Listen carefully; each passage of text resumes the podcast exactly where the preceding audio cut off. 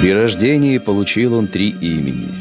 Первое – Владимир, в честь предка своего, великого князя Киевского Владимира Ясносолнышко. Вторым именем – Василий, был он наречен при крещении. А третье – Мономах, что означает «единоборец», получил в честь деда византийского императора Константина. Это имя и стало его судьбой. Всю жизнь свою – провел Владимир Мономах в борьбе и вышел победителем, объединив земли русские в могучую Киевскую Русь. Велика была слава князя Киевского Владимира Мономаха. Даже император Византийский, узнав, что Русь готовится к большому походу на Царьград, в страхе отправил в Киев послов с богатыми дарами – Вручили послы Владимиру украшенные самоцветами бармы императора Константина, животворящий крест и сердоликовую чашу Цезаря. Но самым ценным даром был венец византийских императоров. Доселе не преподносились еще императорские регалии в дар русским великим князьям. Одного лишь Владимира признали византийцы достойным носить знаки императорского отличия. С тех пор драгоценным венцом – названным «Шапка Мономаха», венчались на царство великие князья и цари русские. Детство Владимира прошло в Переяславле, в стольном граде его отца Всеволода.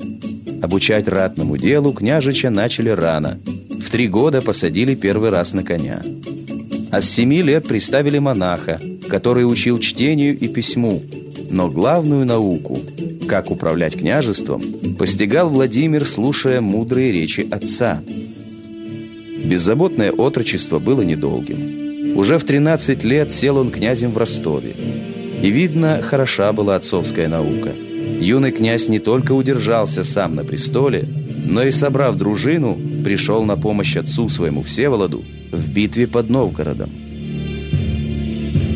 С тех пор закрутила-завертела судьба молодого князя – много времени приходилось Владимиру проводить в седле. То воинственные половцы нападали на земли русичей, то сами русские князья не могли друг с другом миром договориться.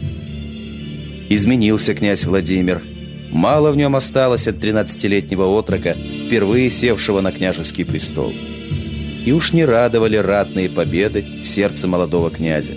Слишком дорогой ценой они доставались и отдалялось то главное, о чем мечтал он в отрочестве – могучая, единая и потому непобедимая Русь.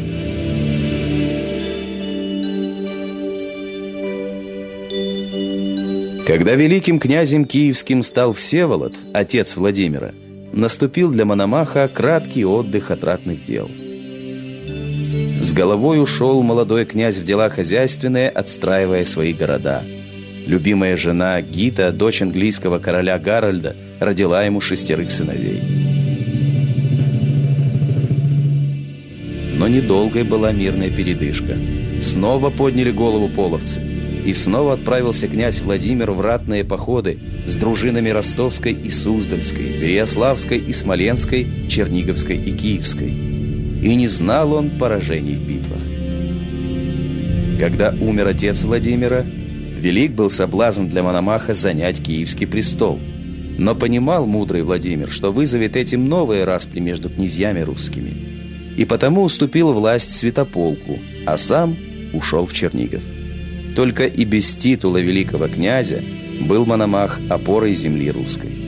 Чтобы навсегда изгнать кочевников-половцев, дважды собирал Владимир князей на съезд, примирил враждующих и объединил дружины русские в единое войско.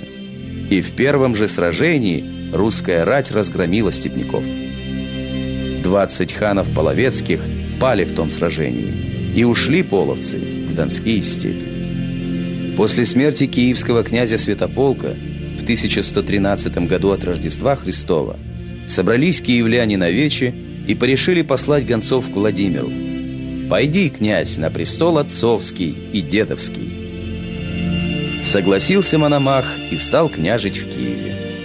Княжил он 13 лет, и были эти годы для Руси благодатными. Исполнилась отроческая мечта Владимира. все княжества русские собрал он в одно целое. И так сильна стала единая Русь, что никто более не отважился пойти на нее войной. Возводил Мономах каменные церкви и щедро одаривал монастыри. Заложил на Руси множество городов и больших, и малых. Повелел вести летописи земли русской. А потомкам своим оставил князь мудрые поучения, в которых писал «Старого чтите, как своего отца, а молодых, как братьев». Сироте подавайте и вдовицу оправдывайте. Не давайте сильному губить человека.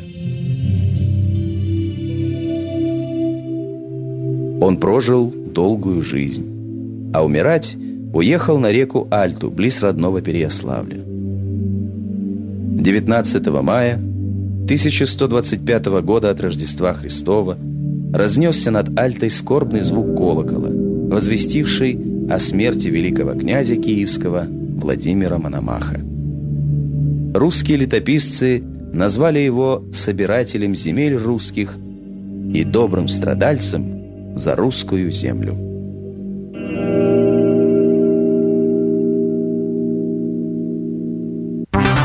Аудиожурнал